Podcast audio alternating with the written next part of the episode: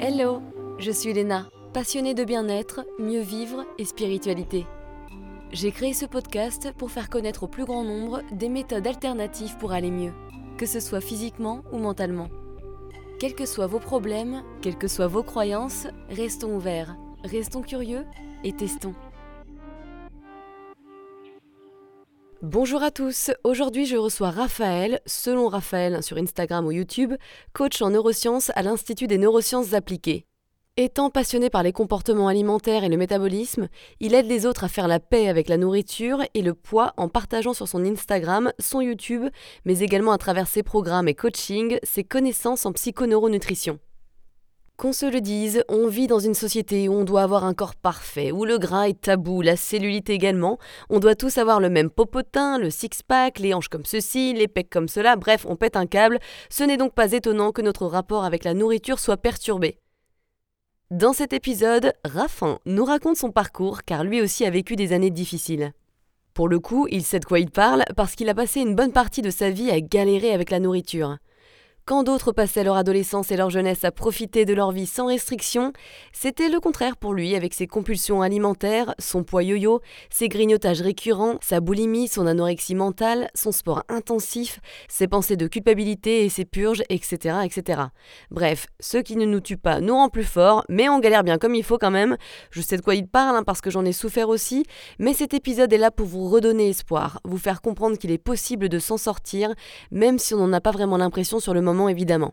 Alors certes, il faut du temps, j'ai passé plus d'une décennie et lui aussi à en souffrir, mais après avoir entrepris un cheminement personnel, l'orage finit souvent par passer et on développe une nouvelle relation avec la nourriture avec plus de liberté.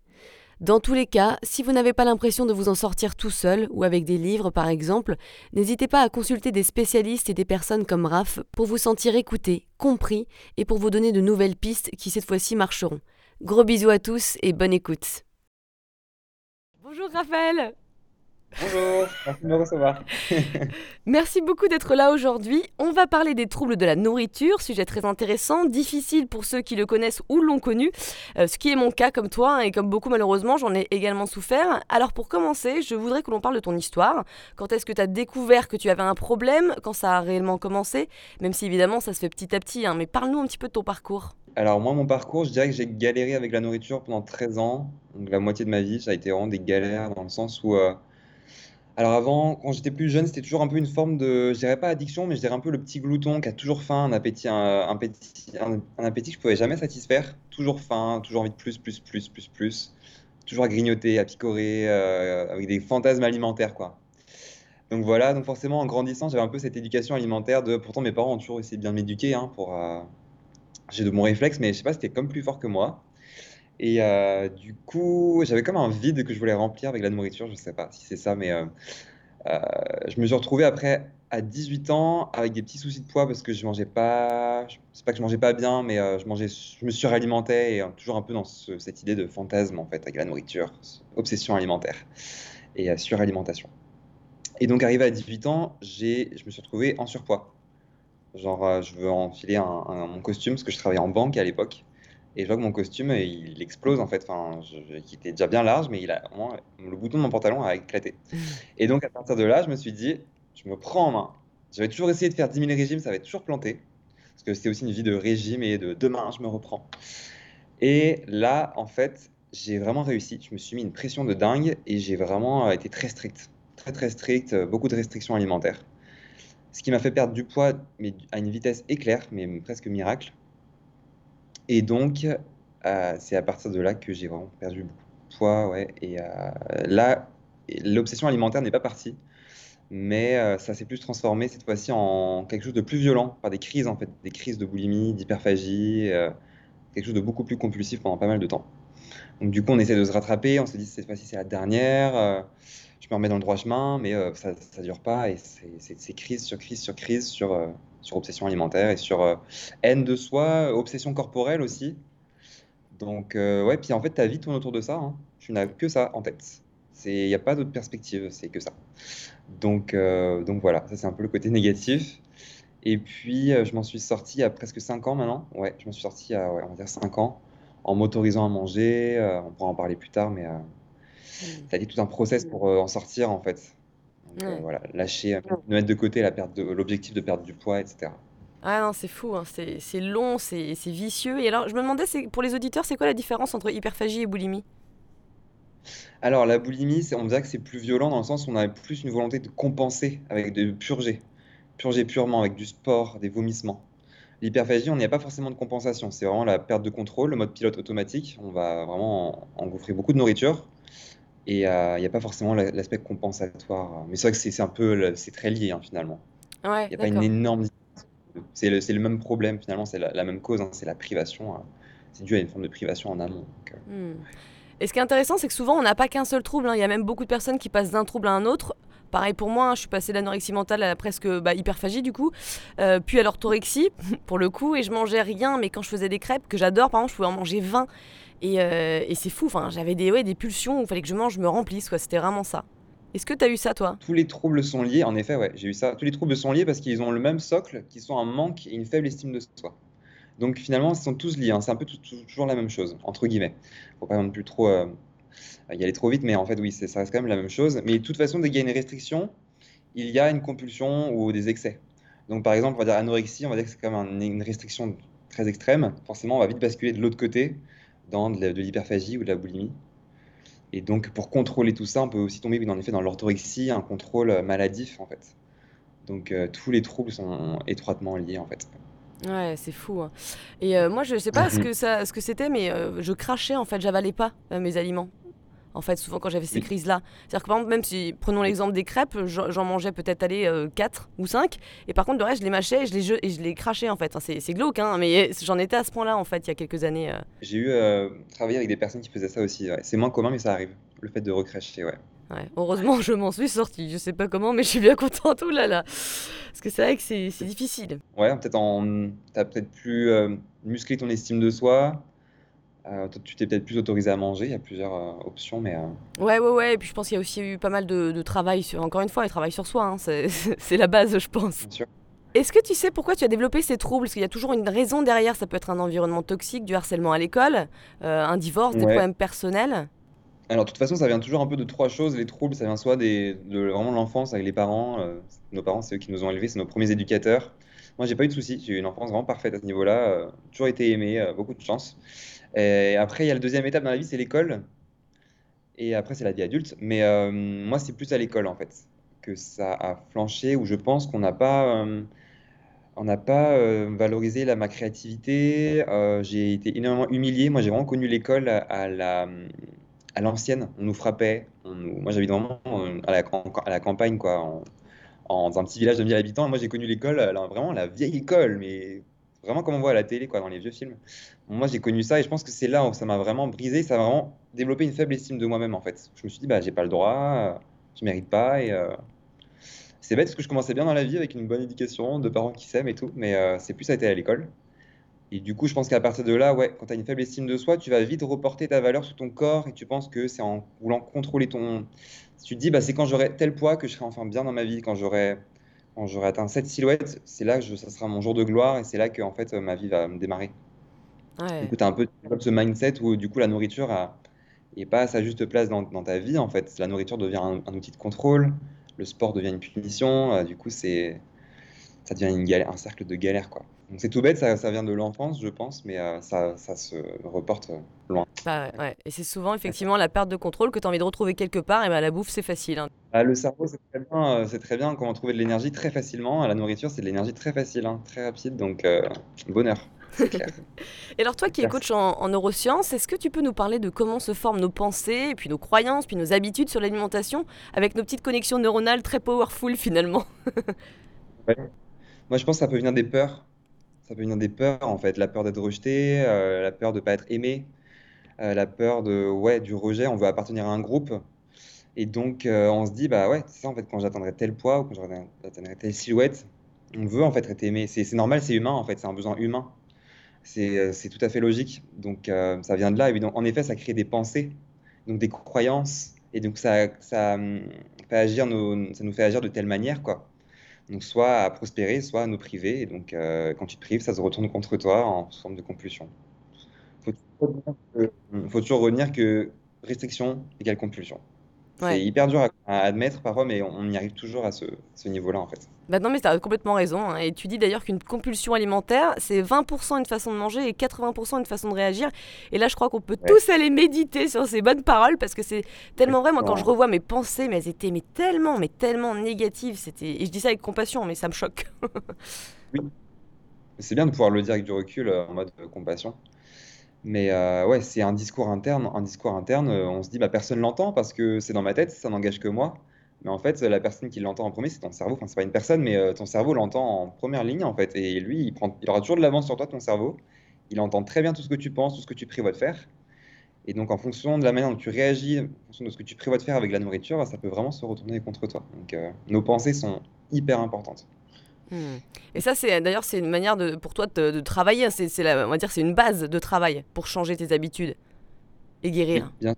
Travailler sur la qualité de tes pensées, ton discours, ton discours interne, et l'estime de soi, de toute façon, l'estime de soi, c'est ça, hein, c'est le discours que tu as vis-à-vis de toi, ce que tu penses, que tu vas dire de toi. Euh, on va, de toute façon, on va rentrer dans, dans, les détails. Mais alors, comment reconnaître les signes qui montrent que tu es en train de tomber justement dans ce cercle vicieux et infernal des compulsions alimentaires? Parce que ça peut arriver à n'importe quel âge, après un divorce, pour un mariage, parce que tu as une copine qui a fait Weight Watcher et ça t'a hyper perturbé, euh, après un accouchement, enfin, tout est possible. Ça peut se faire peu à peu, mais ça a un sacré pouvoir, quoi. Ben, on commence en fait à prendre des habitudes qui, viennent à contrôler notre poids. Ça veut dire qu'on fait plus du sport pour les bonnes raisons, on fait ça pour contrôler sa silhouette. Alors c'est pas quand même le but du sport. Le sport c'est quand même quelque chose de noble, c'est ça peut être un art, ça peut être plein de choses. Euh, on, on va organiser nos repas de sorte à contrôler notre apparence. Il n'y a plus notion de vouloir répondre à ses besoins cellulaires, euh, pour quand même prendre du plaisir. Ça rentre plus du tout en ligne de compte. En fait, on se déconnecte un petit peu de la vie en elle-même. On est focalisé sur quelque chose de plus superficiel, c'est aussi, bah, encore, encore une fois, la, qualité, de la, qualité des, des pensées, il revient. Ce sont des signes qui, qui en général, ne trompent pas. Quoi. Le fait de commencer à sauter des repas, euh, chercher à compenser, à purger, vouloir détoxer à, tout prix, vouloir brûler euh, tout ce qu'on consomme. Ça peut commencer comme ça, ouais.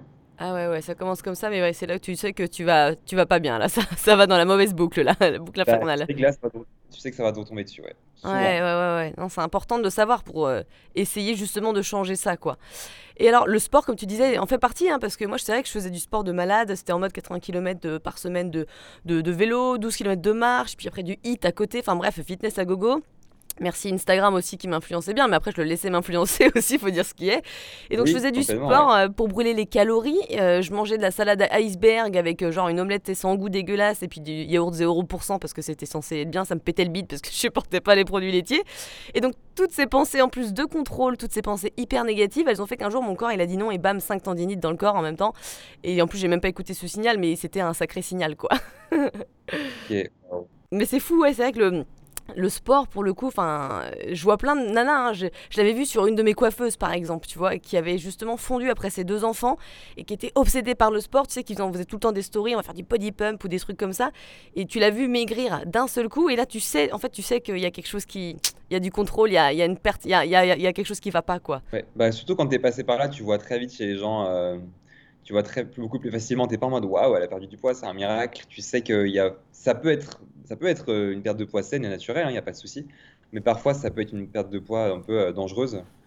Et, euh, et oui, il y a une différence entre faire du sport pour les bonnes raisons et en faire, en faire de, de manière bah, se surentraîner. Le surentraînement, c'est une, une, autre chose hein, finalement. Toi, t'es passé par là? Le surentraînement, oui, clairement. Le sport, c'était devenu une vraie punition et oui, c'est vrai qu'il y a un moment où je faisais pas de sport en fait. Je, je, je pensais pas au plaisir de bouger, au, aux sensations corporelles. Ça m'avait complètement quitté. Ça, c'était vraiment. Je faisais du corps parce que je déteste, je faisais du sport parce que je détestais mon corps, quoi. Maintenant, j'en fais parce que je l'aime. J'aime mon corps. Je reconnais en fait euh, mon corps euh, tel qu'il est et pour tout ce qu'il me permet de faire. Ça, c'est un switch. Et tu as vraiment raison quand tu dis euh, le plaisir m'avait quitté, mais c'est tellement ça, je me souviens, mais même quand j'allais faire, tu sais, des randonnées, enfin des petites randonnées de deux heures, tu vois, pour le plaisir normalement de voir un beau paysage dans le sud-est, et ben non, moi, il fallait que j'aille vite, que je... tu vois, c'était pour dépenser des calories, c'était automatiquement ça, c'était vraiment me, me défouler pour qu'ensuite j'ai peut-être moins de, de pensées hyper négatives, qui me... de culpabilité, tu vois. Ouais. ouais. Là, tu sais que tu le fais pour les mauvaises raisons, quoi. Bah c'est ça. Enfin, à l'époque, je... enfin si tu le sais, mais en fait t'es une sorte de victime quoi. Donc t'as pas forcément le recul, puis tu sais même pas comment faire pour aller mieux. Enfin puis dans ta vie généralement ça va pas forcément très bien, donc c'est tout compliqué quoi. exactement. Ouais, tu vas faire un footing en sachant que tel kilomètre, ça fait tant de calories, ça fait ton repas. Enfin, c'est c'est- c'est- c'est complètement fou. Alors qu'aujourd'hui, quand je vais courir, bah, je sais pas, je me dis, mais c'est trop bien. C'est c'est juste, le...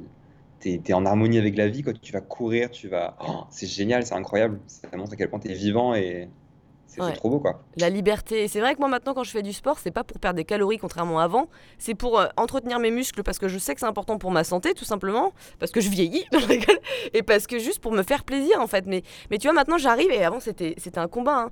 Euh, je pouvais pas ne pas faire de sport, c'était impossible pour moi. Et maintenant, bah, si j'ai pas envie, en fait je, suis vraiment rentrée en communication avec mon corps et si je le sens en fait. Si j'ai vraiment pas envie, bah non en fait euh, je vais pas le faire quoi, je vais pas me forcer. Alors qu'avant je me forçais, c'est ce que j'ai déjà expliqué dans notre podcast, mais c'est genre je rentrais du taf à 19h, enfin à 19h30, donc déjà t'es crevé de ta journée et j'allais avec le Med Gym, tu sais donc déjà t'as des hormones de stress partout là et il y avait un monde de malades et je devais faire la queue, genre il y avait cinq personnes devant moi pour aller courir. Comment veux-tu te sentir bien? Pas possible. C'est ouais, ce qu'on peut être prêt à faire, en fait, pour euh, se punir. Et c'est vrai que bah, tu en parles, le repos c'est très important quoi. Le repos c'est hyper important pour le corps et euh, quand on a une faible estime de soi, quand on ne sait pas vraiment se respecter euh, à bon escient, en fait, euh, on peut amener ouais, à ne pas se reposer assez et là ça peut amener, des, amener des, à des blessures, à beaucoup de stress. c'est le surentraînement c'est un fléau, hein, franchement. Toi je me demandais, ton, ton métabolisme il a été perturbé du coup par toutes ces, toutes ces manières de manger? Je pense que oui, en effet, il s'est du coup vraiment adapté à mes, mes habitudes. Le métabolisme c'est un sujet qui me parle énormément. J'accompagne aussi beaucoup sur ce sujet, mais euh, tout ce qu'on peut faire vivre dans notre corps, euh, ça se répercute forcément sur l'état de santé. hein. Finalement, le, métabolisme, c'est quoi? C'est le, le taux d'énergie qu'on a dans notre corps. C'est euh, la vitesse à laquelle nos, cellules produisent de l'énergie. Et donc, moins on se nourrit, moins il y a de carburant, euh, nos cellules, elles vibrent pas en fait. Elles sont, j'ai pas envie de dire mortes parce que si elles sont mortes, c'est qu'on nous, on- est mort, mais euh, on, a un métabolisme qui, qui s'adapte en fait à, à ce qu'on lui fait vivre. Et donc, forcément, on a une mauvaise digestion, on, est- on a une humeur qui est instable, on a, euh, qu'est-ce qu'on a d'autre? Bah, une, une faible libido, on a froid, la température corporelle.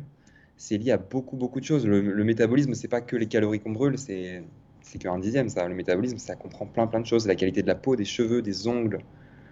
Donc, euh, moins on met de vie dans son corps, finalement, euh, bah, no- notre corps nous le, nous le rend pas en retour, parce qu'on ne le nourrit pas et on n'utilise pas notre métabolisme à bon escient. Donc, euh, forcément, Et donc est-ce que c'est pour ça que ton, tu peux vite plus grossir une fois que tu reprends une sorte d'alimentation normale?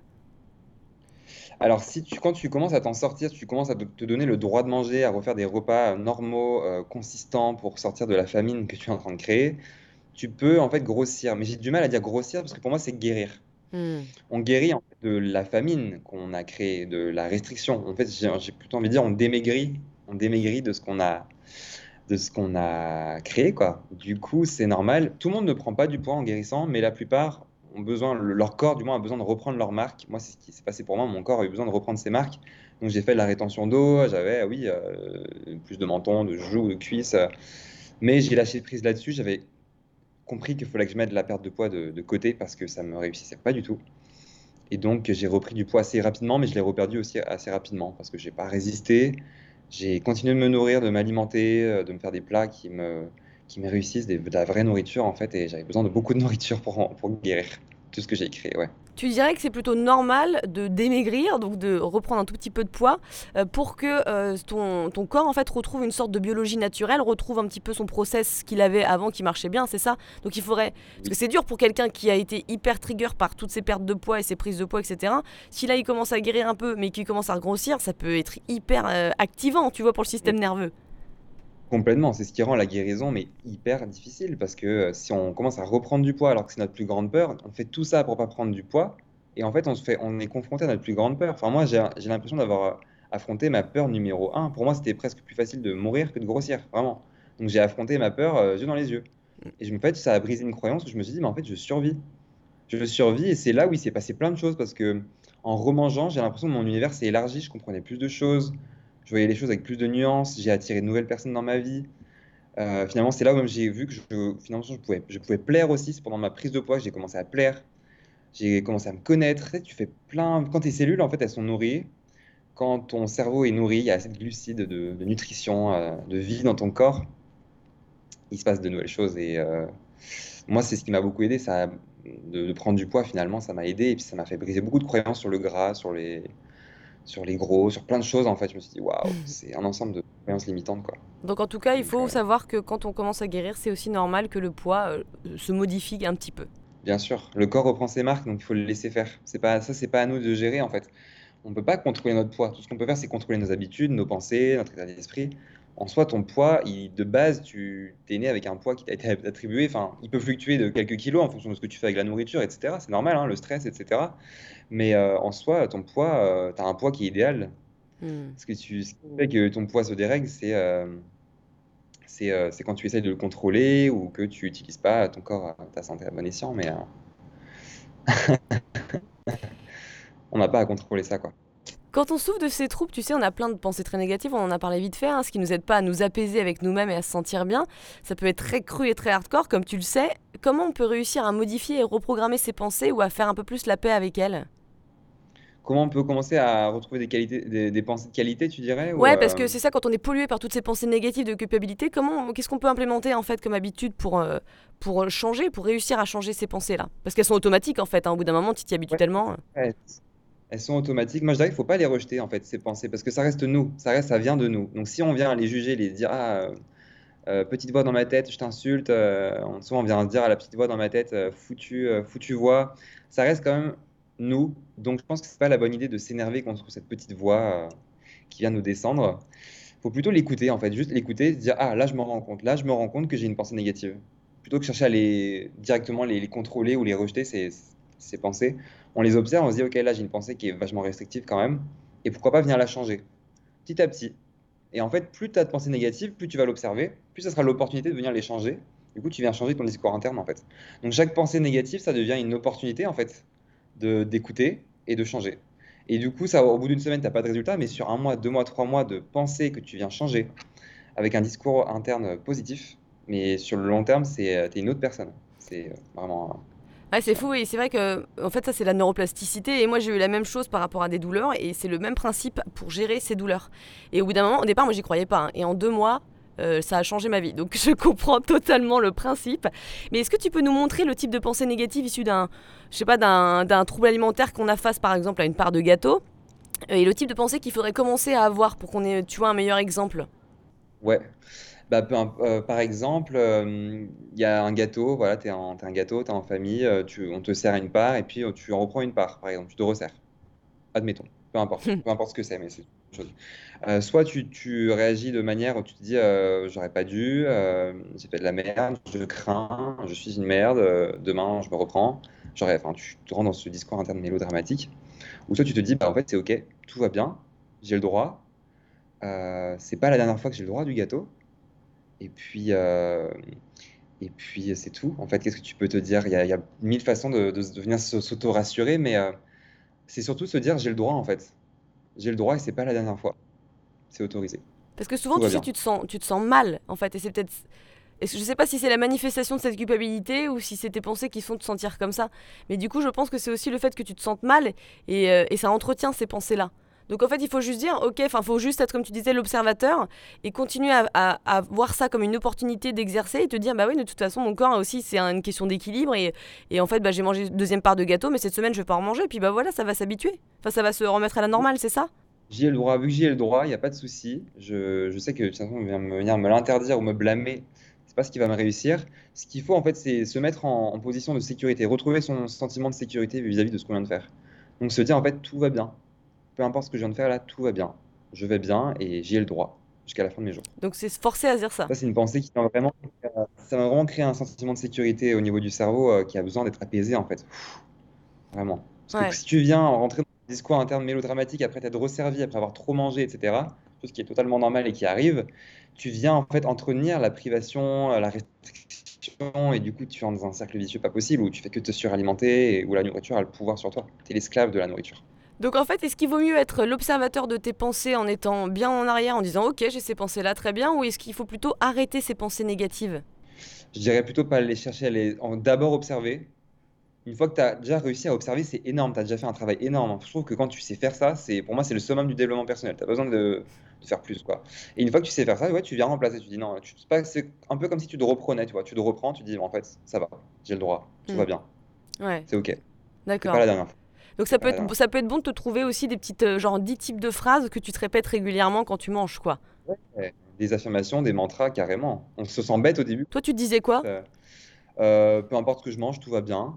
Euh, ça peut être quoi d'autre? Euh, je me sens incroyablement euh, libre face à la nourriture. Je sais plus ce que je pouvais me réciter. C'est vrai que j'en avais, moi. Je pourrais retrouver mes petits mantras, mais ouais, ouais, ouais. Clairement, il faut trouver les siens, en fait, ce qui nous fait du bien, ce qui nous fait ressentir un sentiment de sécurité. Et c'est vrai qu'on se sent bête au début en les récitant, mais après, ça devient notre seconde nature et on les intègre, en fait. Ouais, ouais, ouais.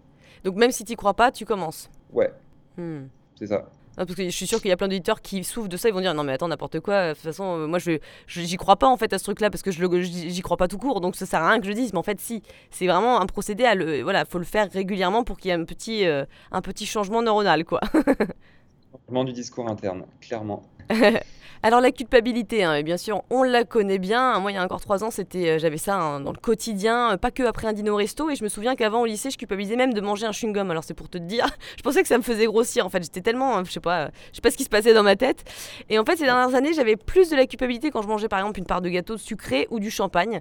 Et aussi, mon, cerveau, en fait, il avait notamment fait une association avec le fait que je digère mal et le fait de grossir. Donc vu que je digérais tout le temps mal, et ben du coup j'avais tout le temps une énorme culpabilité de et ça me bouffait c'est le cas c'est le cas de le dire quoi alors comment on peut gérer euh, encore une fois cette culpabilité? Il y a ces pensées là mais est-ce qu'il y a d'autres d'autres étapes qu'on peut faire? Ben déjà, je trouve que quand on culpabilise, quand on se blâme après avoir mangé quelque chose, ça accentue la douleur physique. Tu vois, certes, euh, manger des gâteaux et du champagne, ça fait jamais de bien au ventre. Je pense pas que tu puisses euh, te sentir au meilleur de ta forme après avoir mangé ce genre d'aliments. Même s'ils sont complètement autorisés, c'est pas genre la nourriture qui nous réussit le plus au monde.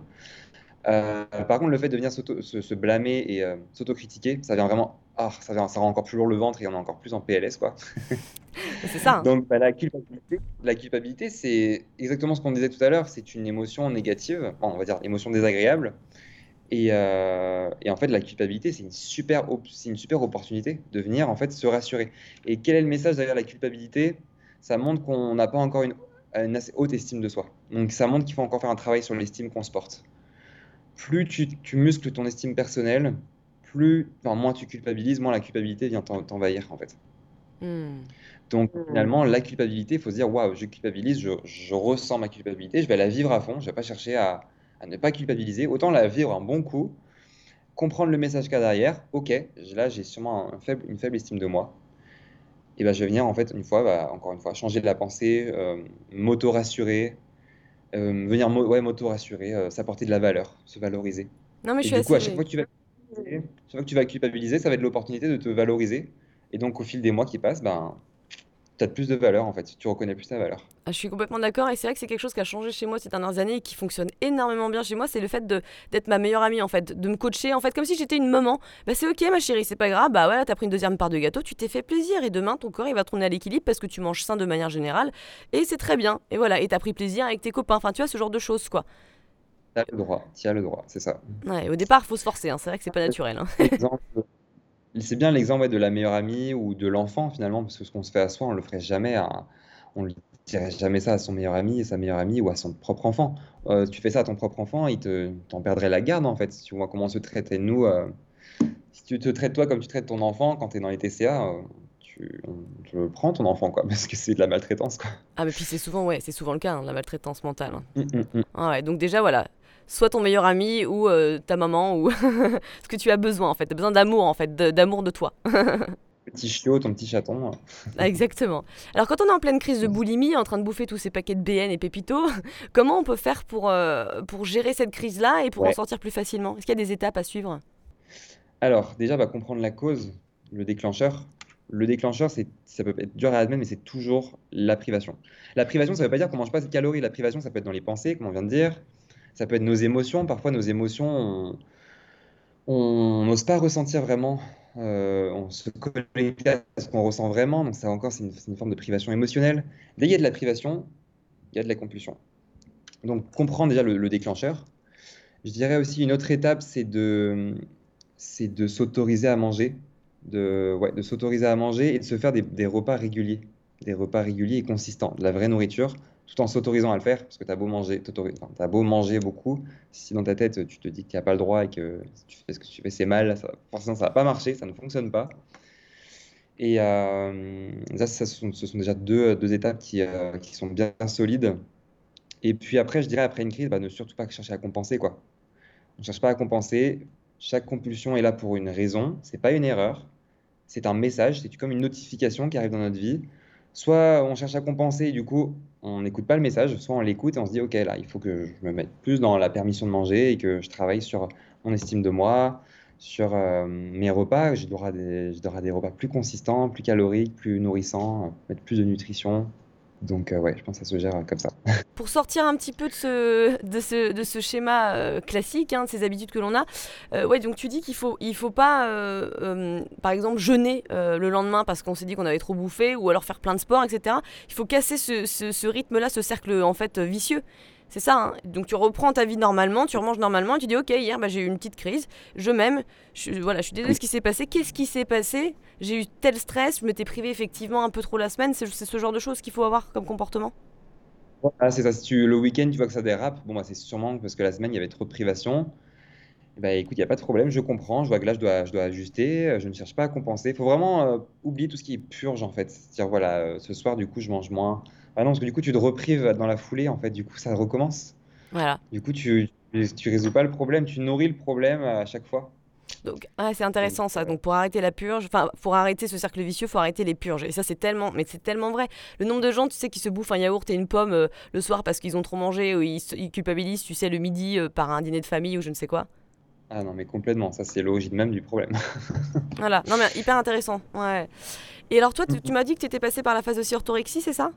Oui, et bien surtout, euh, ouais, c'était l'orthorexie où c'était, je pense, c'est la pire période finalement. Parce que c'est là, en fait, on s'isole énormément, on est très seul. J'étais frigorifié parce que mon métabolisme était vraiment adapté à la baisse. Et euh, très peu de sommeil, en fait, tout ce qui compte, c'est avoir ses abdos. Euh, manger sain Ouais, manger sain, manger peu, se nourrir pour le moins de calories possible, faire des grandes salades avec des crevettes, voilà, clairement. enfin, des choses comme ça, quoi, pour vraiment le moins possible. C'est tu, tu... c'est vraiment se duper, c'est se, sous-alimenter. Sous prétexte que tu euh, manges sain et que tu as une bonne hygiène de vie, quoi, c'est ça. Ouais, mais c'est obsessionnel, c'est maladif parce qu'en fait, on entre dans un magasin, on connaît toutes les étiquettes de tous les produits, on sait lire les tableaux, euh, les tableaux nutritionnels comme un robot, on sait tout analyser. on est presque flippant. Ouais. Euh, on est flippant, hein, disons ce qui est. Et on s'isole, on refuse tout. Puis moi, je devenais à, presque à juger tout le monde. Je trouvais que tout le monde manquait de volonté. Je dis, mais franchement, il manque de volonté, il manque de détermination. On se prend pour. Euh, enfin, c'était tellement pas moi, c'est tellement pas moi. Enfin, c'est fou, en fait. Euh. On tombe dans une médiocrité, euh, c'est triste. Ah ouais, c'est triste. Et alors, le côté euh, juger les autres en disant, mais effectivement, euh, t'as aucune volonté, ça, je sais que je l'ai ressenti. Parce qu'en fait, on est tellement, nous, nos propres militaires, enfin des commandos, quoi, clairement, ou des serial killers, je sais pas, bon, bref. Et c'est quand tu vois les autres là, qui, qui se resservent une troisième part de gâteau, je dis, mais sans déconner, tu vois pas que t'as plus envie, qu'il faut pas, là, tu, sais, dans ta tête, tu te disais ça, quoi, alors qu'en fait, je, je pense qu'effectivement, faut, faut aussi vraiment comprendre que, que t'as pas forcément la bonne, la bonne solution et que chacun a sa propre manière de gérer et que ça suffit, c'est très bien, c'est sa vie, quoi. C'est aussi une manière de travailler sur mais sur les autres, tu vois. Puis surtout que c'est la personne qui se resserre deux, trois fois un gâteau, elle est en bien meilleure santé finalement, bien plus heureuse, bien moins aigrie. Euh. Parce qu'elle est flexible. en fait, c'était tellement. Hein. Oui, elle est flexible. Et puis, euh, moi, c'était vraiment un, un, aboutissement de vie, en fait, d'avoir perdu du poids. C'était tellement mon truc. J'avais atteint le sommet de ma, ma gloire, quoi. C'est horrible à dire, quoi. Que, bah, en fait, euh, ça m'avait rendu tellement en mauvaise santé. J'étais mince, mais j'ai jamais été aussi en aussi mauvaise santé, quoi. Franchement. T'as eu toi, est-ce que tu as eu des problèmes d'ostéoporose, ce genre de choses ou pas? Non, j'ai pas eu de problème d'ostéoporose. Tant mieux, parce que vu que tu fais 1m90 et que tu mangeais pas beaucoup, on pourrait se dire que les petits os. Euh, C'est vrai, bah après, je pense que les compulsions sont arrivées, ça m'a aidé en fait. Finalement, les compulsions, elles sont jamais une erreur, hein. elles sont là pour nous apporter un peu d'amour, parce que c'est un grand manque d'amour de soi. Donc, euh, peut-être que les compulsions étaient là un peu pour euh, hmm. ajouter un peu de vie, quoi. Et alors, tellement triste. Comment t'as fait un peu pour. Euh, donc, on en a parlé un petit peu, mais comment t'as fait pour euh, toi euh, faire la paix avec ton corps? Est-ce que c'est juste ça, contrôler tes pensées, ou il y a eu d'autres choses? Pour faire la paix avec son corps, ça a été les, les chemins d'après. Ça, je dirais que ça se fait encore. hein. Franchement, c'est du chemin. Là, franchement, j'arrive. Je pense que ça s'est fait les deux dernières années, ça. Même cette année encore, encore. C'est. Je pense qu'une fois qu'on guérit de la nourriture, c'est le, le process qui, c'est le nouveau chemin qui t'attend. Là, il faut du temps déjà de l'acceptation. Moi, ce qui m'a beaucoup aidé, c'est de pas chercher à aimer mon corps, pas de d'arrêter de vouloir trouver mon corps joli en fait. Je dis t'es pas obligé de trouver ton corps euh, attirant, beau, sexy. Ça m'a enlevé une énorme pression. Je me dis tu peux déjà commencer à reconnaître euh, tout ce qui te permet de faire. Voilà. sur les petites choses. Et ça, c'est tout bête, ça paraît encore, c'est pas un truc de ouf, mais euh, petit à petit, chaque jour qui passe, quand tu reconnais tout ce que ton corps te permet de faire, ça te déconcentre du physique, de l'apparence physique, du corps, euh, du miroir, de poids sur la balance. Ça, ça m'a beaucoup aidé. Ouais, c'est vrai, et moi je suis pas forcément pareil, hein, de toute façon c'est les profils qui se ressemblent, mais c'est vrai que moi j'avais envie d'avoir euh, ce corps de, euh, sportive hyper musclé avec des gros nichons et un gros cul, quoi, enfin, tu vois, et moi je suis toute fine à la base, et, et pareil, tu vois, encore une fois, plus t'es dans les... En fait, je trouve que dans cette maladie, t'es très dans les détails, tu vois tout, donc si t'as un petit bout de, de, de peau qui est un petit peu plus relevé, ça y est, ça y est, t'as pris un kilo, ou tout est, tu vois, tout est dans les détails, et en fait, du coup, t'es jamais en paix, jamais, Ça sera jamais bien, de toute façon. Ça sera jamais assez. Non. Et, euh, et ouais, je pense qu'il faut aussi commencer à suivre d'autres personnes. Moi, je me rends compte que je suivais par exemple des, des, des gars sur Instagram qui faisaient 1m60, forcément hyper musclé, hyper large, mais 1m60, c'est plus facile de prendre du muscle. Quand t'es un mec d'un mètre 90, euh, de mature très fine aussi. Enfin, tu te compares aussi pas aux bonnes personnes. Trouver des gens qui te ressemblent. Tu vas te comparer à des modèles qui ont, qui ont, en fait, avoir de nouvelles ambitions par rapport à son corps, des ambitions beaucoup plus réalistes, quoi. Parce que Non mais on a des ambitions T'as totalement raison sur Instagram ou sur les réseaux sociaux ou, même les actrices que tu suis, peu importe, mais c'est totalement vrai. Moi, si je regarde il y a, il y a 5 ans ce que je suivais, c'était globalement que des, que, des, que des comptes de nanas hyper musclées qui faisaient de, qui faisaient de la muscu, quoi, tu vois. Euh, ou ou what, I, what in a Day, enfin, c'est le truc euh, à la con, en fait, qui ne nous, nous aide absolument pas et en fait, qui, qui, nous, qui, nous, qui nous trigger, c'est-à-dire qui nous rend euh, bah, pas bien, en fait. Ça nous, ça nous active quelque chose qui est pas bien en nous. Et en fait, du coup, il faut changer ses comptes et maintenant, c'est beaucoup plus dans le développement personnel. Donc, c'est marrant de voir ton évolution, tu sais, sur les réseaux sociaux, c'est génial. Mais ça, c'est vraiment hyper important de, de- de changer, effectivement, de ne pas avoir les mêmes références. Et encore une fois, la- le, ce qu'il faut aussi comprendre, c'est que ton corps, l'important, c'est qu'il fonctionne. Et je pense qu'en fait, il peut avoir un kilo de plus ou je ne sais quoi, mais au moins, s'il fonctionne, si tu veux avoir une vie normale, il faut quand même se rendre compte qu'il y a plein de gens qui sont handicapés, qui vivent des putains de douleurs tout le temps. Et moi qui ai eu des douleurs, j'ai bien compris que, ouais, en fait, juste déjà, s'il peut euh, être en bonne santé, je suis juste contente, quoi. C'est clair, c'est clair. Bah, comme une de mes coachées qui me disait, en fait, euh, j'ai blâmé mon ventre euh, pendant euh, trop d'années. Je me rends compte quand je dis, en fait, il me permet de porter la vie quand même. Enfin, c'est des choses comme ça. On est déconnecté de tout ce que notre corps nous permet de faire. C'est de la folie, quoi. Ouais, ouais. Donc revenir à des bonnes Ah bases. ouais, ouais. Mais ça, c'est un travail effectivement Ouais. qui peut venir après, qui prend du temps et ça continue. hein, parce qu'effectivement, moi aussi, des fois, euh, je suis là, oh là là, euh, je trouve que c'est un peu bizarre là ou nanana. Mais euh, maintenant, je regarde plus du tout aussi mon corps. autant de fois qu'avant, que je le regarde même pas. Déjà, quand je le regarde, je, je me force à dire que je l'aime, je le touche, tu sais, c'est tout con, hein. mais c'est juste rentrer en contact Ouais. avec son corps parce que c'est comme un petit vaisseau, un petit vaisseau terrien que tu as, tu vois, où il y a ton âme qui est dedans. Enfin bref, moi, je, je le visualise comme ça. C'est vrai, c'est vrai. Et, donc du coup voilà le respecter dire bah écoute moi euh, tout va bien je t'aime je suis contente aujourd'hui j'ai pu faire ce que je voulais. Enfin c'est revenir à des sortes de symboles de ouais de je sais pas quelque chose de plus naturel en fait. Et encore une fois tes cellules entendent ton cerveau comme tu disais il est en avance il sait comment tu fonctionnes. Donc plus t'es comme ça plus en fait tu vas te sentir bien et en adéquation avec ton corps et mieux tu vas digérer. Parce qu'effectivement la culpabilité ça nous fait très très mal digérer je pense pour des raisons à mon avis de du stress. Parce que les pensées bah, elles peuvent créer des, réactions euh, physiques euh, parce qu'il y a des émotions. Donc du coup je pense qu'effectivement ça évite de perturber ta digestion aussi davantage quoi. Clairement, tout, tout est lié, c'est clair. Et puis finalement, c'est bête à dire, mais c'est en lâchant prise comme ça sur le poids, etc., que on atteint finalement euh, un poids idéal. Enfin, moi, je, je me rends compte que finalement, je suis à mon poids, euh, pas de rêve, mais c'est mon poids, le poids que je, je voulais faire avant. Sauf qu'aujourd'hui, bah, je ne contrôle plus rien, quoi. Je suis trop bien dans mon corps. euh. Hier, j'ai fait un spectacle que je fais de, de la fire dance, tu vois, je danse Mm. avec du feu. Je sais pas si t'as vu sur Instagram, et tu vois, on est torse nu à danser, et ça, avant, j'aurais jamais pu le faire. Et je me suis dit, mais en fait, t'es, trop bien, quoi. Tu manges beaucoup, tu te permets de manger, euh, tu prends plus la tête, et t'es top, quoi. Ton corps, il est juste normal. Je, je focalise plus du tout dessus. J'ai enlevé mon, mon t-shirt, j'y pensais même pas, en fait. euh, je pensais même pas à ça. Avant, j'aurais été euh, ça aurait été impossible complètement bloqué par tout ça, quoi. Et là- non, impossible, ça aurait tout gâché, je me serais auto-saboté, quoi. Ouais. Là, j'ai même pas réfléchi. C'était un.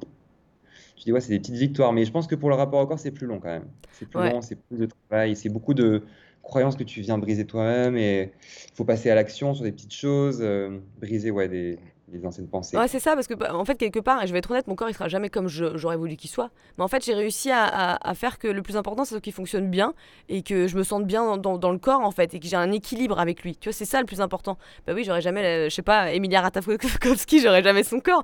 Et au final, je m'en branle, c'est pas. pas ça qui est important, c'est pas ça qui fait que j'ai des amis, c'est pas ça qui fait qu'on m'aime. Tu vois ce que je veux dire? En fait, chaque être humain, juste parce qu'il existe, il peut être aimé. De toute façon, ça, c'est un truc que j'avais pas pigé, tu vois.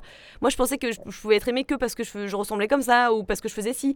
En fait, non, juste parce que t'es t'as le, tu mérites d'être aimé. Déjà de base, c'est le principe, tu vois. Des petites tilts dans la tête. euh. Ah, en fait, quand on comprend qu'on nous aime pour ce qu'il y a à l'intérieur, c'est, c'est, ça change tout en fait. Ça te donne envie de travailler sur euh, ton, ton intelligence, sur, euh, ouais, sur plein de choses, sur ton aura, sur ton charisme, rien à voir avec ton poids en fait. C'est tellement. euh, Mais tu sais, des fois, c'est vrai que t'as des, t'as des, tu vois des cocos là qui sont bah, ni beaux ni moches, enfin bref, qui sont quelconques en fait, euh, tu sais, qui ont un peu de gras du bide ou quoi que ce soit. Et en fait, c'est les meilleurs potes de tout le monde. Pourquoi? Bah, Parce qu'en fait, ils ont juste une aura de ouf. Et c'est ça qui ouais, compte, c'est ta personnalité, tu vois. Ça fait c'est pas tout. c'est pour ça qu'ils font qu'ils sont attirants, tu vois. C'est ouf, hein. Mais, euh, bah, c'est le genre de personnes qui ont beaucoup de croyances. Ces personnes-là, justement, euh, elles nous aident beaucoup finalement, tu vois.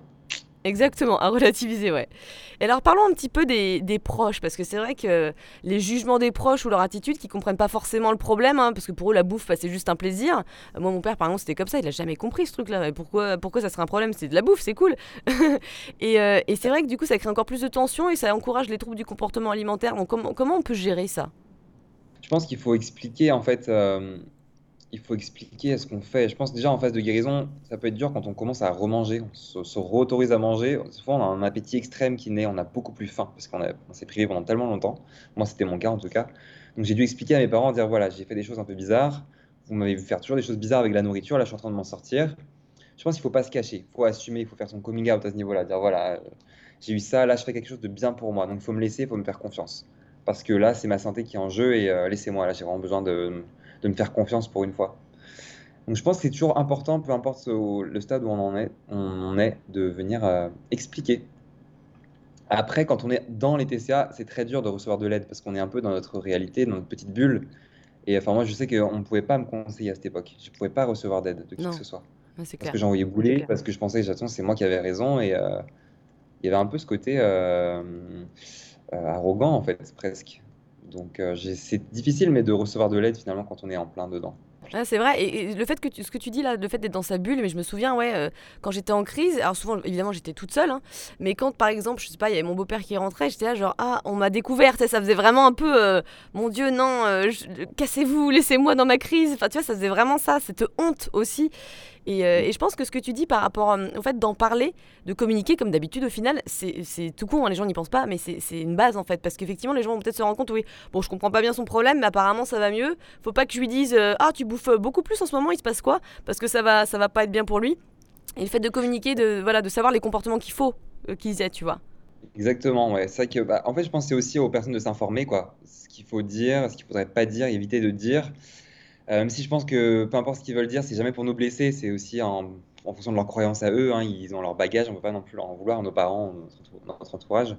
Mais de faire comprendre justement euh, aux enfants, ouais, ou à nos proches, en fait, tu as le droit de manger, si tu veux m'en parler, je suis là, t'es pas seul, euh, moi je te juge pas par rapport à ça.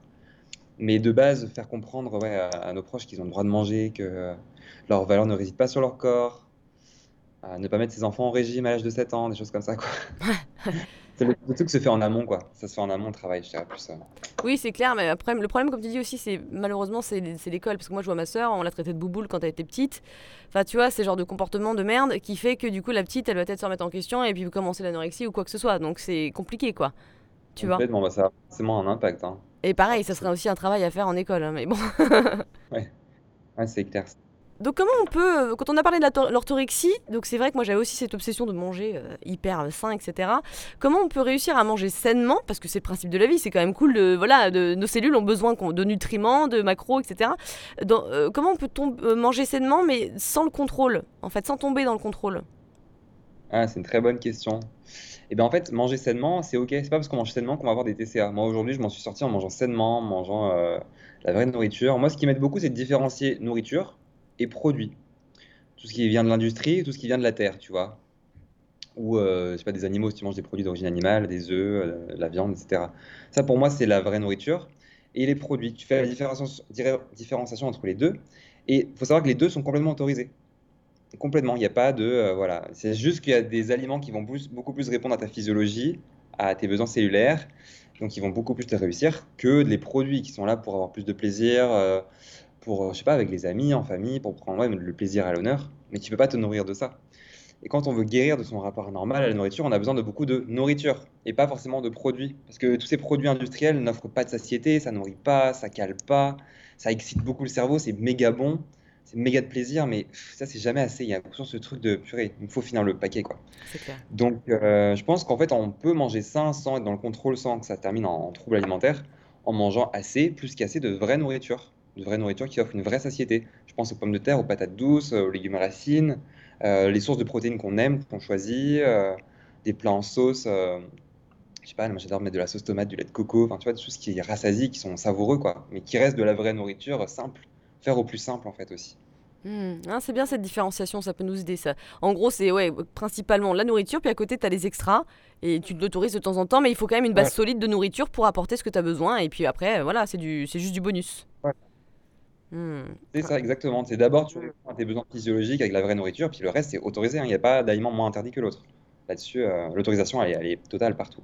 Mais c'est pas parce que c'est autorisé que tu vas devoir en manger tout le temps, parce que tu sais que ça va pas te réussir, ça peut donner des boutons, tu sais, les produits industriels, ça réussit pas forcément, hein, et, euh, même sur ton humeur, sur ton énergie, sur ton sommeil, c'est occasionnel, quoi. C'est normal. Ouais. Et pour ceux qui font souvent des crises, donc c'est pas, tu dis c'est souvent parce qu'ils mangent pas assez évidemment, et donc du coup ils arrivent à un seuil où ça explose, ils ont besoin de se nourrir.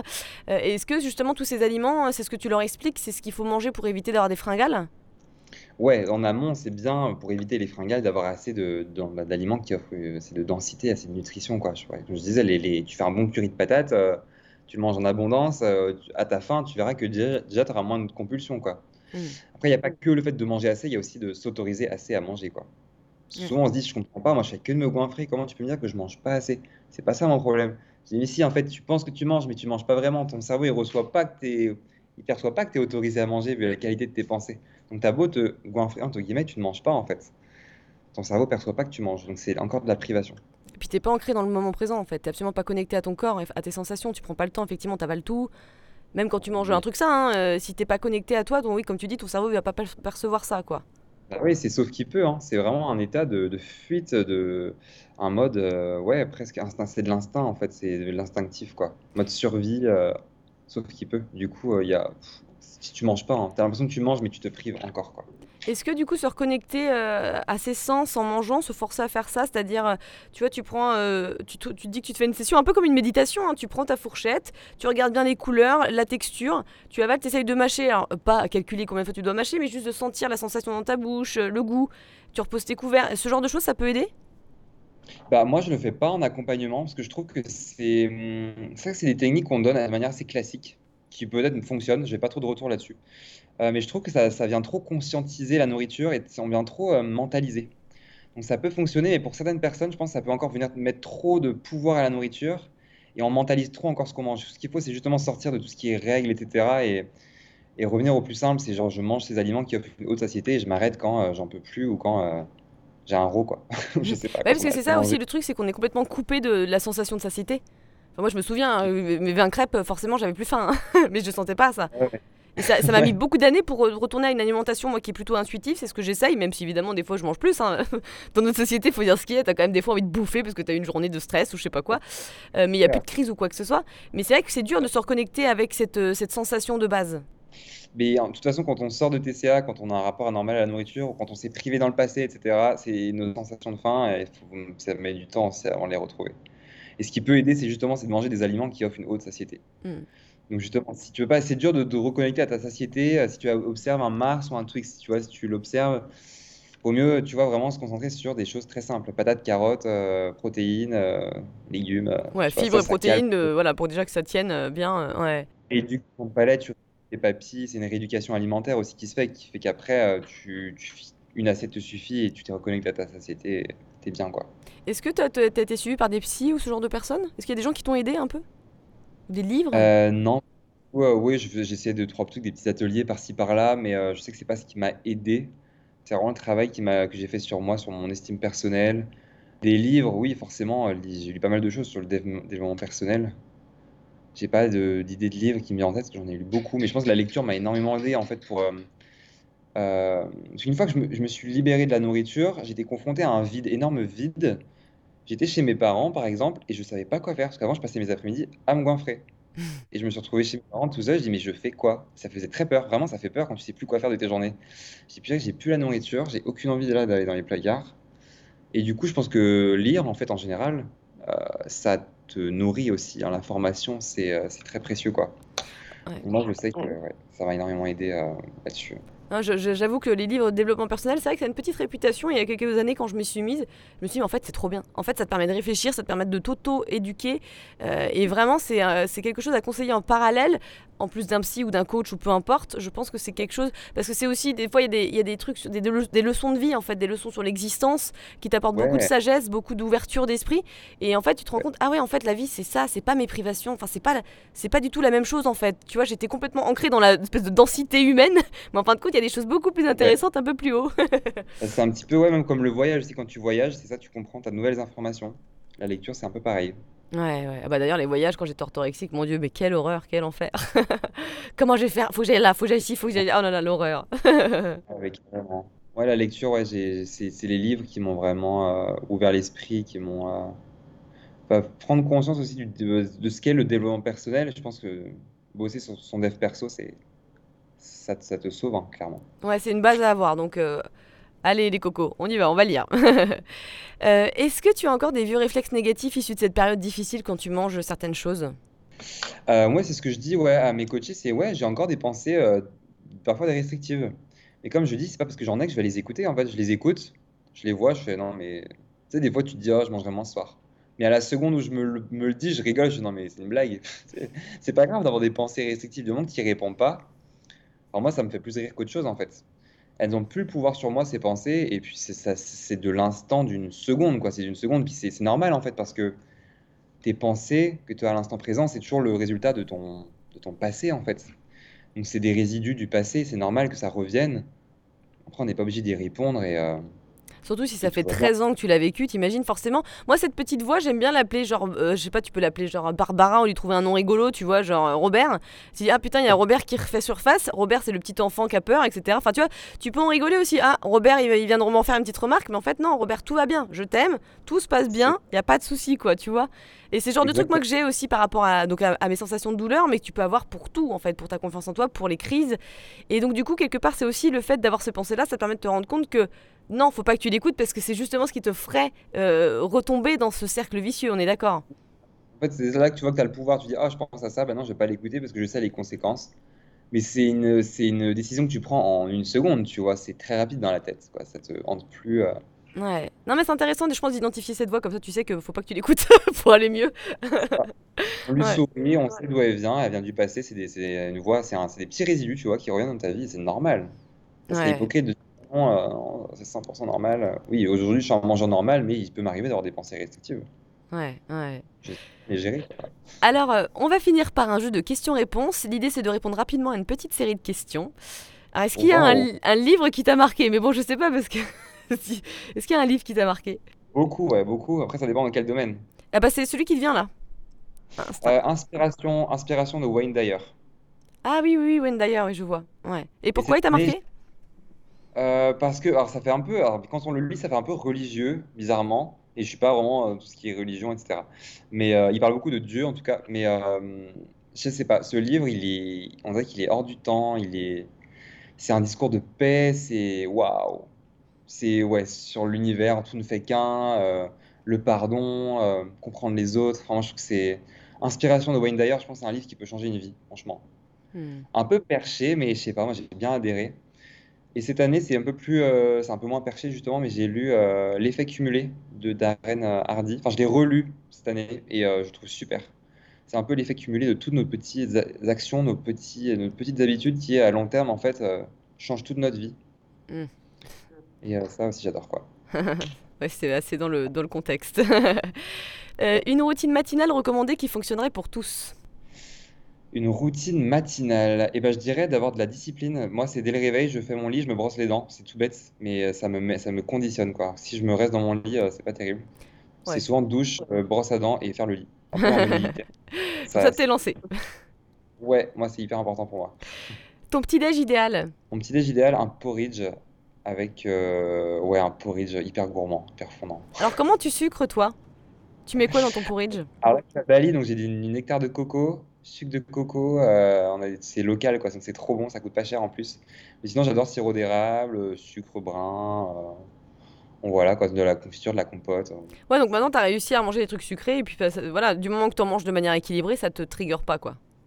Bah, je dirais que les glucides m'ont énormément aidé, hein, justement à guérir. Je trouve que le les glucides nourrissent tellement les cellules, le cerveau, surtout quand surtout quand c'est un sucre qui est naturel, quoi. Heu, c'est hyper bon pour nous. Les fruits, c'est incroyable, enfin, c'est un sucrant, heu, tellement simple et c'est les les cadeaux de la nature, il faut les Bah, surtout à Bali, les quoi.